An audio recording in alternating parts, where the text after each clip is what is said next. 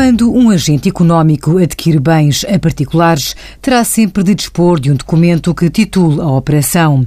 A forma que deve assumir esse documento depende do enquadramento fiscal desse ato.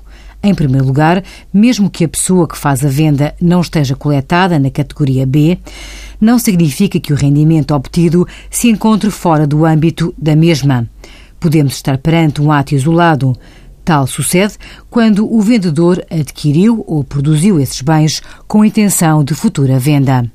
Se o valor do ato isolado comercial não exceder 25 mil euros, o vendedor não fica obrigado a dar início de atividade, mas a operação tem de ser documentada por fatura de ato isolado ou, em alternativa, através de autofaturação emitida pelo adquirente nas condições definidas no Código do IVA.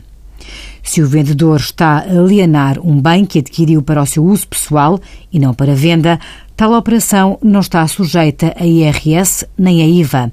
A operação pode ser titulada por um documento sem qualquer formalismo que identifique o vendedor e o adquirente, as moradas e respectivos números de contribuinte, o bem vendido, o preço praticado, a data da operação e eventuais outras condições de venda.